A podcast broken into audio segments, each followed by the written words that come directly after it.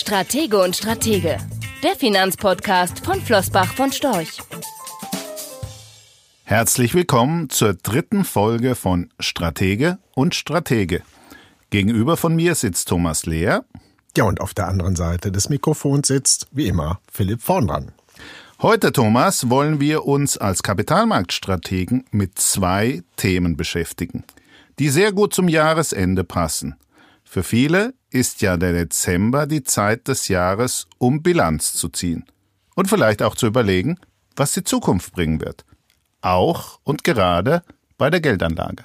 Ja, Philipp, und zum Jahresende sprießen ja nicht nur die Jahresrückblicke und Prognose wie Pilze aus dem Boden, vermehrt sehen wir auch wieder die Krech-Propheten in den Medien. Die reden gerne vom großen Krech oder gar vom vollständigen Kollaps des Finanzsystems, dem bevorstehenden Endspiel. Das klingt dramatisch, garantiert Schlagzeilen, Internetklicks und verunsichert die Anleger. Du bist der Frage nachgegangen, was eigentlich von diesen Krech-Prognosen zu halten ist, gerade wenn man langfristig investieren möchte. Und Thomas, auch dein Thema passt gut zum Ende dieses Jahres, in dem es weltweit an den Börsen sehr, sehr gut gelaufen ist. Immer mehr Unternehmen aber kaufen ihre eigenen Aktien zurück. In den USA ist das längstgängige Praxis und nicht wenige sprechen von Kursmanipulation. Andere reden sogar ganz offen von Betrug, ja von ganz legalem Betrug sogar. Zumindest aber scheint man sich einig, dass die Nachfrage, die durch diese Käufe ja gewissermaßen künstlich geschaffen wird, dass diese Nachfrage eine Erklärung für die imposante Rallye am US-Aktienmarkt über die vergangenen Jahre ist. Thomas, wie siehst du das denn? Naja, man muss ja zugeben, oberflächlich betrachtet klingt das doch auch irgendwie schlüssig, oder? Ich meine, wir reden hier immerhin von mehreren hundert Milliarden US-Dollar pro Jahr. Und wenn Unternehmen für mehrere hundert Milliarden US-Dollar pro Jahr eigene Aktien kaufen, dann liegt der Verdacht nahe, dass das einen Effekt auf deren Kurse hat. Dann liegt der Verdacht nahe. Das klingt aber nicht so, als ob du diese These teilen würdest. Vollkommen richtig, die These teile ich nicht. Die kann man meiner Meinung nach auch gar nicht teilen, weil sie auf einem ganz einfachen Denkfehler beruht. Stell dir doch mal vor, das wäre tatsächlich möglich. Stell dir mal vor, Unternehmen könnten mit dem Kauf der eigenen Aktie deren Kurs nach oben treiben.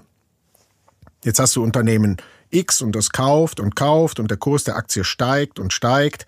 Das Unternehmen investiert erstmal alle verfügbaren Barmittel in den Kauf der eigenen Aktie, dann verscherbelt es alles, was sich irgendwie zu Geld machen lässt und am Ende nimmt es sogar Kredite auf, alles, um die eigene Aktie zu kaufen, die daraufhin immer weiter steigt.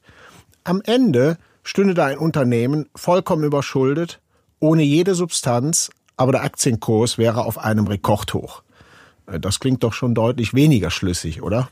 Ja, das stimmt. Äh, das heißt aber auch, der Denkfehler liegt darin, dass bei der These Aktienrückkäufe treiben die Kurse völlig ausgeblendet wird, woher die Mittel für die Rückkäufe kommen und dass mit jedem einzelnen Kauf Unternehmenssubstanz ausgeschüttet wird bzw. verloren geht. Ganz genau so ist das. Für jeden Euro, für jeden Dollar, den ein Unternehmen in den Kauf eigener Aktien steckt, muss es einen Euro oder einen Dollar der eigenen Substanz einsetzen. Im Ergebnis reduziert sich mit jedem Kauf eigener Aktien zwar die Zahl der Aktien, die steigen dadurch aber nicht, weil sich ja mit jedem Kauf auch die Substanz des Unternehmens reduziert. Mit anderen Worten, am Ende verteilt sich ein kleineres Unternehmen auf weniger Aktien was unter dem Strich dazu führt, dass sich am Kurs der Aktie nichts ändert. Klingt ein bisschen nach linke Tasche, rechte Tasche. Versuch doch bitte mal, Thomas, das anhand eines einfachen Beispiels deutlich zu machen. Das kann ich machen, das wird aber etwas zahlenlastig, also deswegen, Kein Problem. deswegen aufgepasst oder im Notfall einfach Taschenrechner raus und nochmal zurückspulen. Nehmen wir mal an, die Vorndran AG ist eine Million Euro wert und in der Hand von 10.000 Aktionären, die also alle eine Aktie im Wert von 100 Euro halten. Das Unternehmen macht im Laufe eines Jahres 50.000 Euro Gewinn, den es auf einem Cash-Konto sammelt. Am Ende des Jahres ist das Unternehmen also nicht mehr eine Million Euro, sondern eine Million plus 50.000 Euro wert. und die Aktie steigt parallel dazu natürlich ebenfalls um 5% auf 105 Euro. Nun entscheidet sich das Unternehmen, den Gewinn an die Aktionäre auszuschütten und hat dazu zwei Möglichkeiten. Ja, die Dividende beispielsweise. Genau. In Deutschland freuen sich die Aktionäre über eine schöne Dividende. Das Unternehmen nimmt also die 50.000 Euro, verteilt sie an die 10.000 Aktionäre und jeder erhält 5 Euro.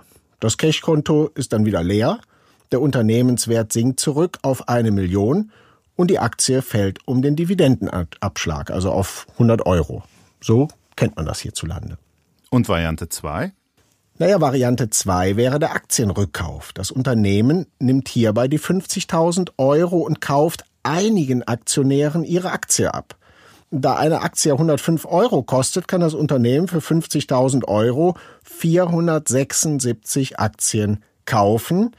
Anschließend ist das Cashkonto leer. Der Unternehmenswert sinkt von einer Million und 50.000 Euro auf eine Million, die sich jetzt aber nur noch auf 9.524 Aktionäre verteilt. Die anderen haben sich ja aus dem Investment verabschiedet und zu 105 Euro verkauft.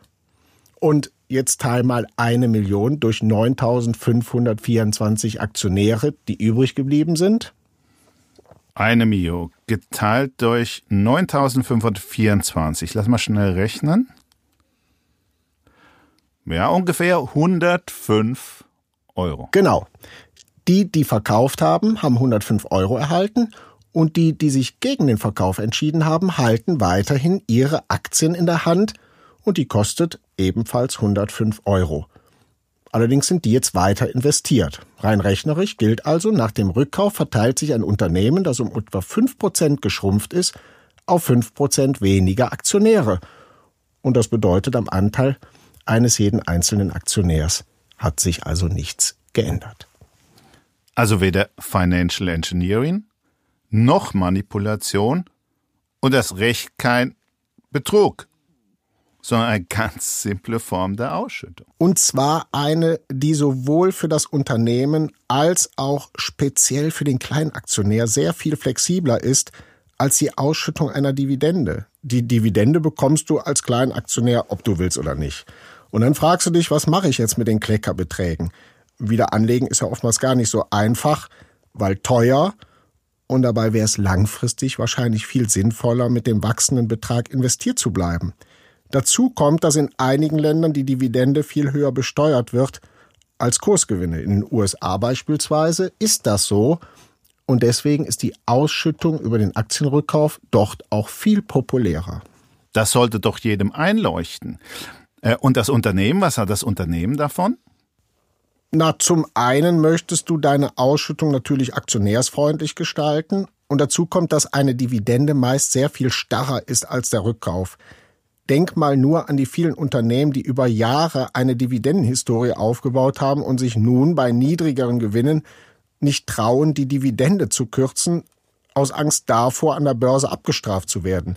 Das ist übrigens, Philipp, das ist ein Phänomen, das wir immer häufiger beobachten, das hierzulande aber weit weniger kritisch kommentiert wird. Der Deutsche liebt einfach satte Dividenden und er misstraut dem Aktienrückkauf. Und deswegen gilt einfach pauschal, Dividenden sind gut, Aktienrückkäufe sind böse oder sagen wir mal zumindest sehr negativ behaftet. Es wird eben gerne pauschalisiert.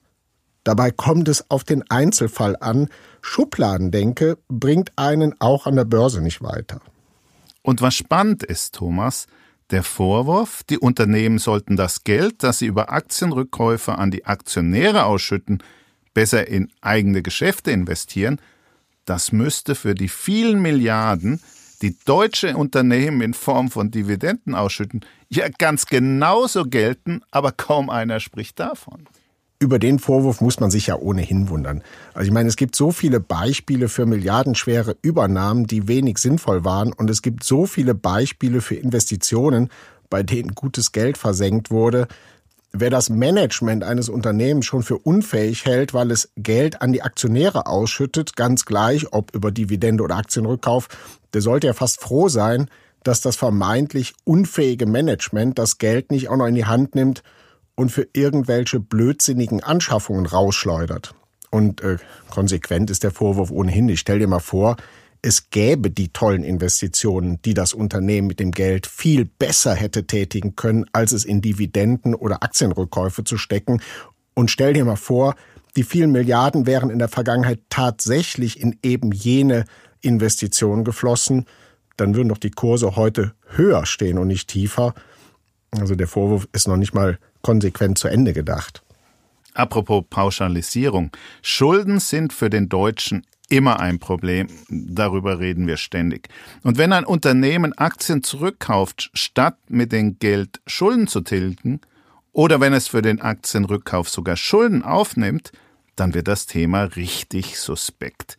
Ist das tatsächlich so, dass Unternehmen ihre Aktien zu einem großen Teil auf Pump zurückkaufen?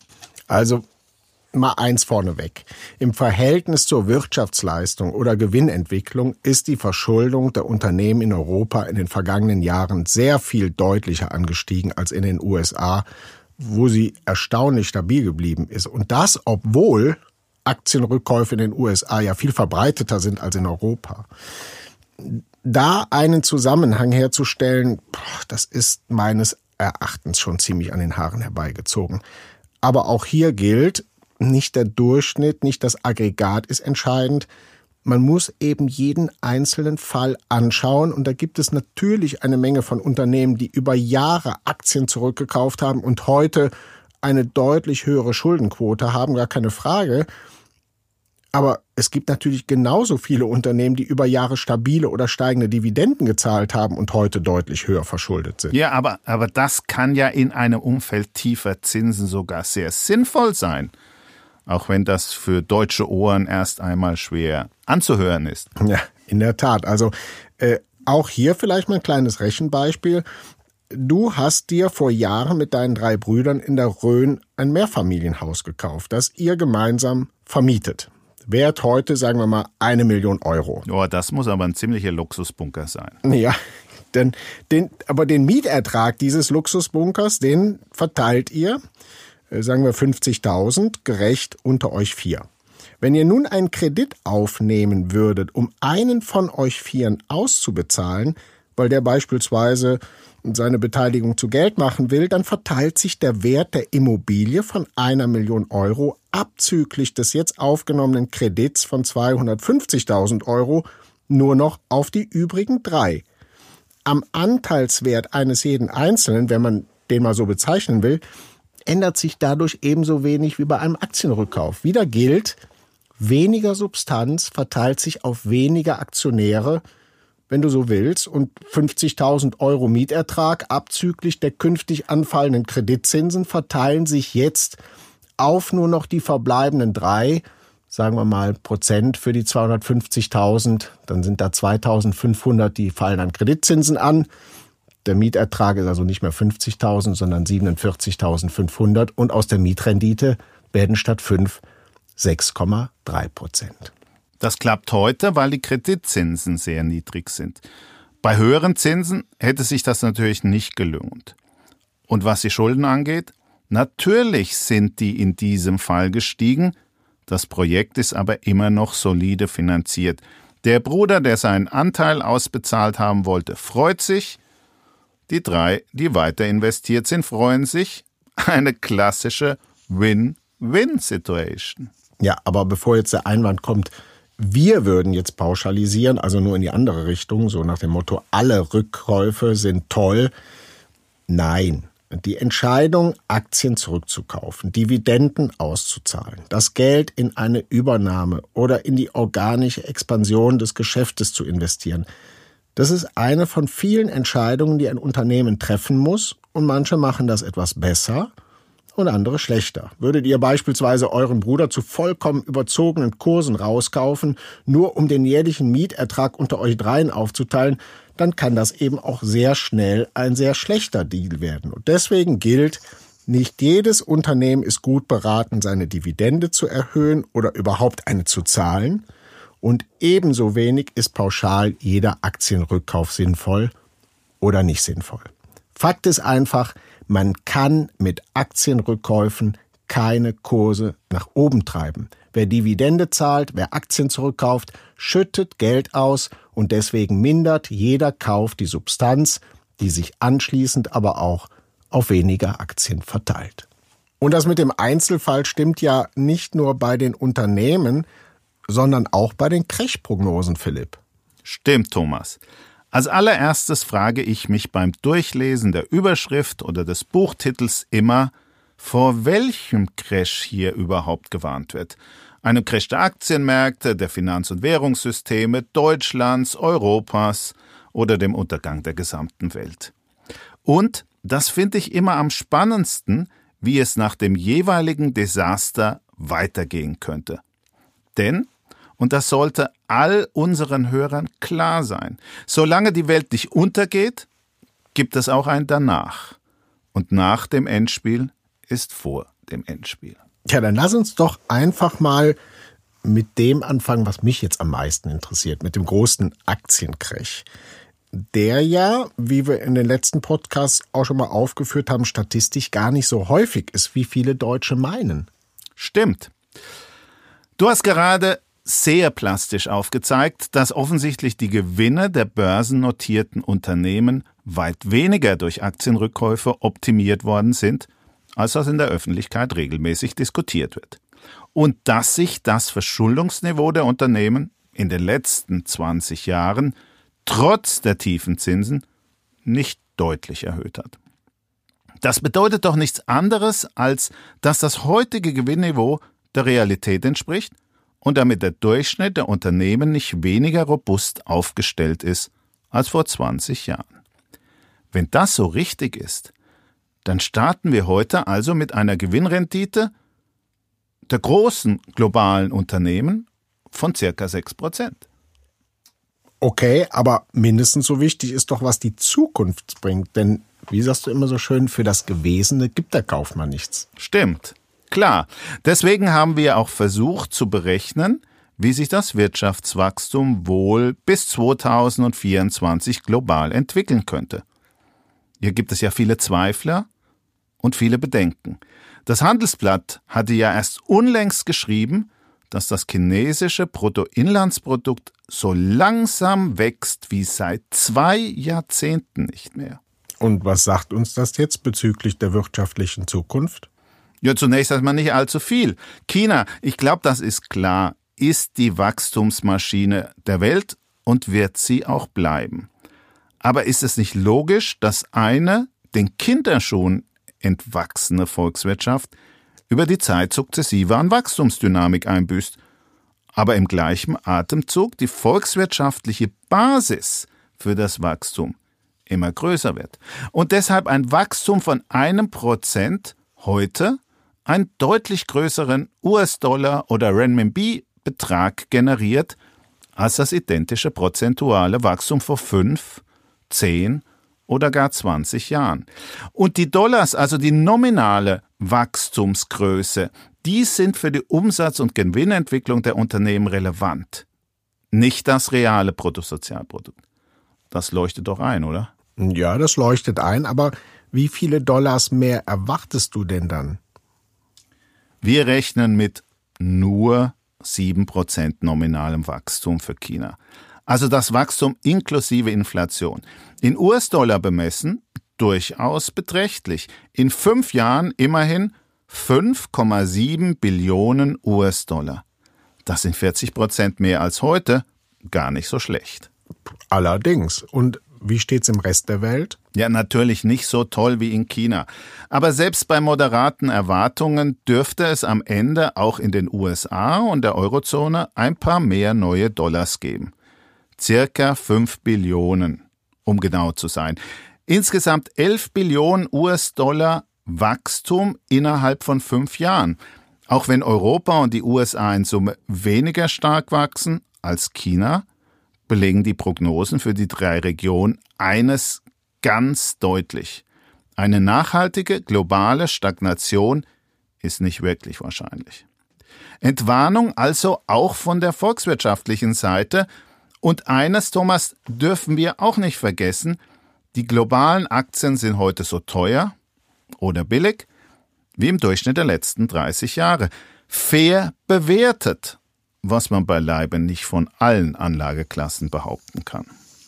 Und was, wenn der berühmte dicke Daumen mal wieder auf den falschen Knopf drückt? Oder in Kalifornien die Erde bebt? Einen schwarzen Schwan à la Fukushima kann natürlich niemand wirklich ausschließen. Und er kann täglich kommen. Das stimmt, aber in einer langfristig ausgerichteten Anlagestrategie darf ein solches Eventrisiko kein dauerhafter Hemmschuh sein. Dazu ein kleines Beispiel aus meiner Jugend. Während meines Geografiestudiums in den 1980er Jahren haben mich meine Professoren immer vor dem Super-Erdbeben in Kalifornien gewarnt. St. Andreas Verwerfung, du weißt schon.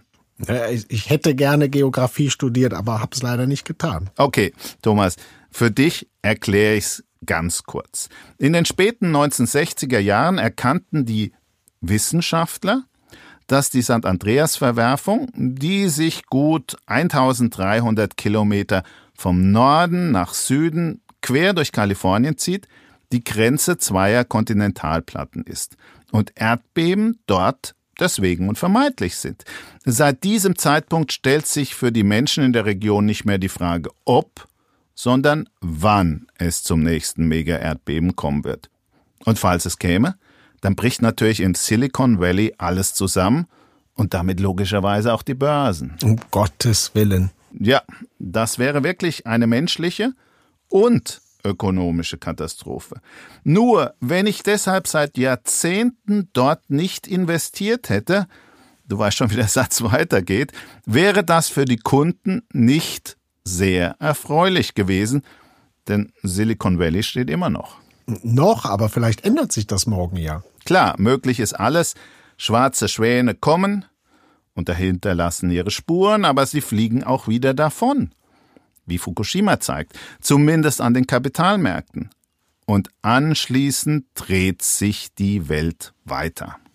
Okay, dann äh, können wir da einen Haken hintermachen, aber wir haben ja durchaus noch ein paar andere potenzielle Crash-Epizentren. Schönes Wortspiel, Thomas. Wo es fraglos wirklich klemmt, ist im europäischen Banken- und Finanzsystem. Crash-Überlegungen machen hier also prinzipiell absolut Sinn. Denn das Geschäftsmodell vieler Banken und auch einiger klassischer Lebensversicherungen ist ja löchrig wie ein Schweizer Käse und damit kennen wir beide uns ja durchaus aus. Die Gefahr, dass die ohnehin nicht üppige Profitabilität weiter abschmilzt, ist absolut real. Hohe Kostenblöcke, neue aggressive Nischenplayer, täglich mehr Regulation, fallende Kreditvorsorge, und ständige Strafzahlungen. Und jetzt auch noch die fallende Zinsmarge. Ja, das ist ja der Killer schlechthin. Das sieht alles andere als rosig aus, da haben die Kritiker absolut recht. Und deshalb haben wir uns auch seit 2007 bei Bankaktien in unseren Fonds so sehr zurückgehalten. Zum Glück. Ja, zum Glück. Obwohl viele Kunden immer wieder gefragt haben, warum wir denn die vermeintlich billigen Banken nicht kaufen. So billig waren sie dann wohl doch nicht. Alles nicht rosig, wie gesagt. Aber machen Sie als Investor nie den Fehler, die Langlebigkeit von Systemen zu unterschätzen. Und außerdem stehen ja auch noch die Notenbanken bereit, um einzugreifen, wenn es wirklich bringt. Dass sie die gleichen Fehler machen werden wie anno 2008, 2009, als das Geldsystem auszutrocknen drohte, ist jedenfalls wenig Wahrscheinlich. Und die Regierung gibt's ja auch noch. Klar. Wenn Fusionen und Kapitalerhöhungen nicht mehr reichen, dann wird zur Not verstaatlicht. Oder einer der europäischen Notfallfonds springt ein, von denen es ja inzwischen einige gibt. Alles nicht schön, alles nicht gut für das Vertrauen und die Kreditvergabe. Aber vielleicht sogar eine notwendige Bereinigung und Vorbereitung für eine neue digitale Bankenwelt. So gegen 2023 könnte ein solcher Hallo-Wach-Moment auf uns zukommen. Aber vielleicht brauchen wir in einer digitalen Welt mit Blockchain und neuen Zahlungs- und Kreditwelten viele der heutigen Strukturen einfach gar nicht mehr. Also klingt ein bisschen wie der Crash als die längst überfällige strukturelle Anpassung. Das sind Crashs eigentlich sehr oft, längst überfällig. Definitiv mal im Banken- und Finanzsystem. Mit temporär extrem unangenehmen Nebenwirkungen, aber gleichsam auch ein Schritt in die unabwendbare Zukunft. Klar ist aber, dass auch in einem solchen Fall, und jetzt sind wir wieder bei der Geldanlage, dem Crash des heutigen Bankensystems Realwerte wie Qualitätsunternehmen, Immobilien oder Gold einen besseren Schutz darstellen als nominale Anlagen. Auch wenn sie nicht ungeschoren davonkommen werden, klar, aber am Ende werden sie sich wie ein Stehaufmännchen wieder aufrichten. Gut, dann bleibt jetzt aber noch der Krech, was hast du gesagt, von Deutschland, Europa und dem Euro. Jo, genau. Und das macht mir zugegebenermaßen die größten Gedanken. Nicht notwendigerweise, was die Kapitalmärkte anbetrifft, sondern eher bezüglich Gesellschaft, Wettbewerbsfähigkeit, Rechtsstaat und den Generationenthemen. Ich glaube, ein Zitat von Kai Fu Lee, einer der ganz Großen im Bereich der künstlichen Intelligenz, der sowohl in den USA wie in China führende Position in Privatwirtschaft, er war beispielsweise führend bei Apple, Microsoft äh, und Google und Staat begleitete. Er entwickelte zum Beispiel auch äh, die erste unabhängige Spracherkennungssoftware. Ein Zitat von ihm bringt das ganze Problem auf den Punkt. In einer Gewichtung, äh, die er auf einem Kongress gemacht hat, der Stärken und Schwächen der USA und China bezüglich des Entwicklungsstandes rund um das Themenfeld künstliche Intelligenz, sagte er, und jetzt die Ohren gespitzt, ich habe Europa gar nicht erwähnt, weil ich nicht glaube, dass es irgendeine Chance auf die Bronze-Medal hat. Das hat gesessen, das hast du auch bei den Zuhörern gemerkt. Das sagt so ziemlich alles bezüglich unserer europäischer, deutschen Position im Zukunftssegment digitale Welt, die ja auch an den europäischen Börsen kaum vorkommt. Der Mann hat im Übrigen ein Buch veröffentlicht, 2018, mit dem Titel Artificial Intelligence Superpowers China, Silicon Valley und die neue Weltordnung. Vielleicht etwas fürs Christkind. Ich spreche mal mit ihm, also mit dem Christkind meine ich. Ähm, das Phänomen des Abgehängtseins sieht man ja übrigens auch an der relativen Performance unserer Aktienmärkte. Ja, ganz genau, kein Wunder. Äh, und sicher hat das auch damit zu tun, neben der fehlenden Gewichtung von Zukunftssegmenten, dass in unserer Region inzwischen zu oft ideologische Reflexe über technische Analyse und marktwirtschaftliches Handeln gestellt wird. Natürlich müssen wir alles unternehmen, um den Klimawandel einzubremsen. Aber sollte dies nicht geprägt werden durch eine industrielle, von marktwirtschaftlichen Anreizsystemen getriebene Revolution hin zu mehr Ressourceneffizienz, einer Forcierung der Kreislaufökonomie oder einer noch stärkeren Fokussierung auf regenerative Energien? Eine Freisetzung von Kreativität, um unsere Stärken als Nation exzellenter Ingenieure voll auszuspielen.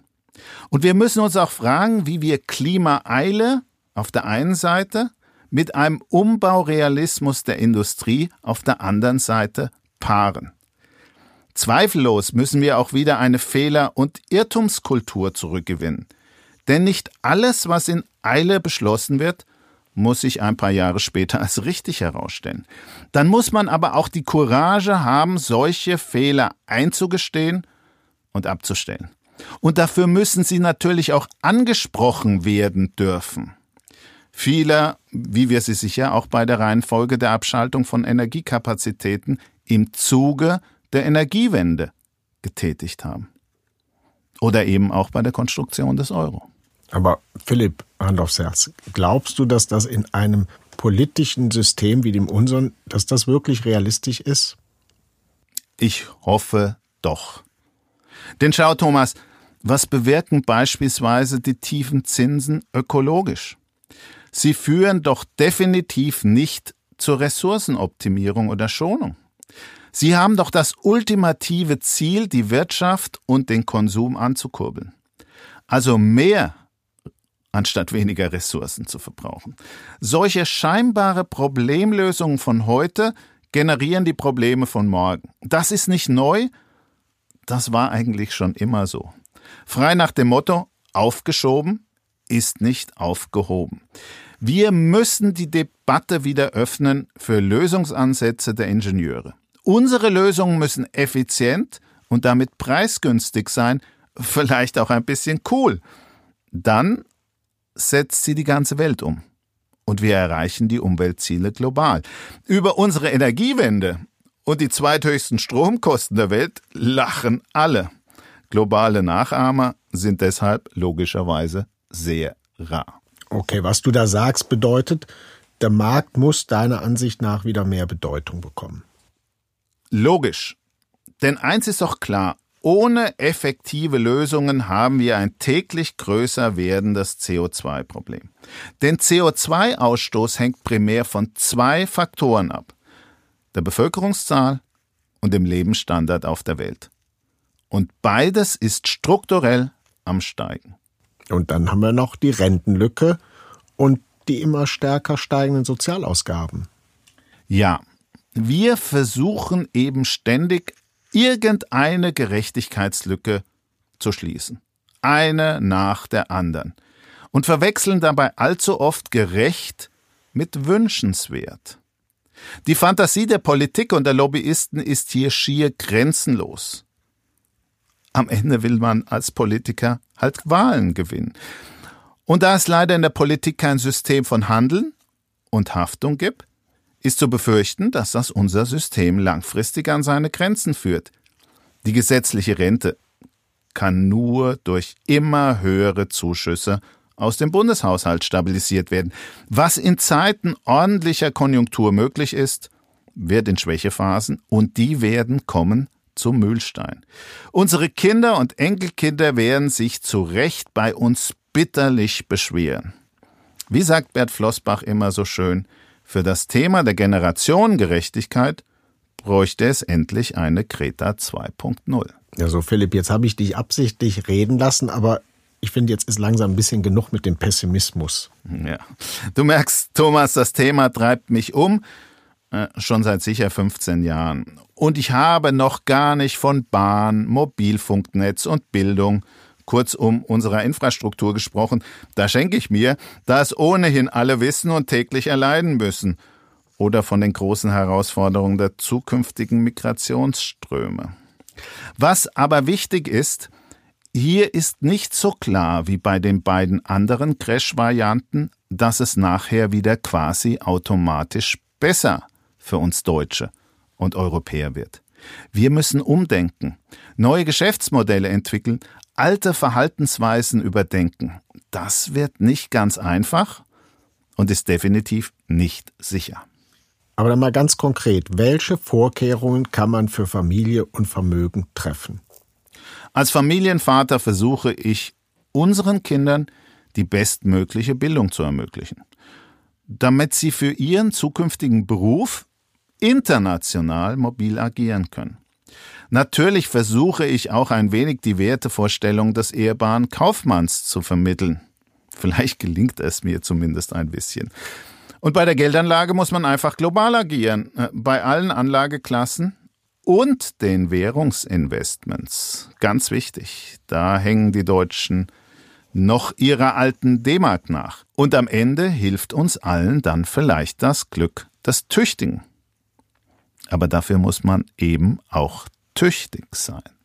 Also, ich halte mal fest, die Sorgen vor dem Krech, egal jetzt welcher Art, sollten die Menschen nicht vom sinnvollen Geldanlegen abhalten. Genau. Und so abstrus das für viele Deutsche auch klingen mag, das bedeutet primär erstklassige, globale Sachwerte. Damit sind wir am Ende der dritten Ausgabe unseres Podcasts. Wenn Ihnen der Podcast gefallen hat, empfehlen Sie uns weiter und abonnieren Sie unseren Kanal. Weitere Informationen finden Sie auch in den Show Notes dieses Podcasts. Und auf unserer Internetseite Flossbach von Storch.de. Wir hören uns im Januar wieder. Machen Sie was draus. Rechtlicher Hinweis. Diese Publikation dient unter anderem als Werbemitteilung. Sie richtet sich ausschließlich an Anleger mit Wohnsitz bzw. Sitz in Deutschland. Die enthaltenen Informationen und geäußerten Meinungen wurden mit großer Sorgfalt erstellt, die tatsächlichen Entwicklungen können aber erheblich hiervon abweichen. Die enthaltenen Informationen und Einschätzungen stellen keine Anlageberatung oder sonstige Empfehlung dar. Sie ersetzen insbesondere keine individuelle Anlageberatung. Angaben zu historischen Wertentwicklungen sind kein Indikator für zukünftige Wertentwicklungen. Relevante rechtliche sowie weitere Unterlagen zu Flossbach von Storch Fondsprodukten sind auf der Webseite www.flossbachvonstorch.de abrufbar. Die in dieser Veröffentlichung enthaltenen Inhalte dürfen nicht ohne die schriftliche Zustimmung der Flossbach von Storch AG vervielfältigt oder verwendet werden. Ein umfangreiches Glossar zu Themen und Begriffen finden Sie auf www.flossbachvonstorch.de slash Glossar.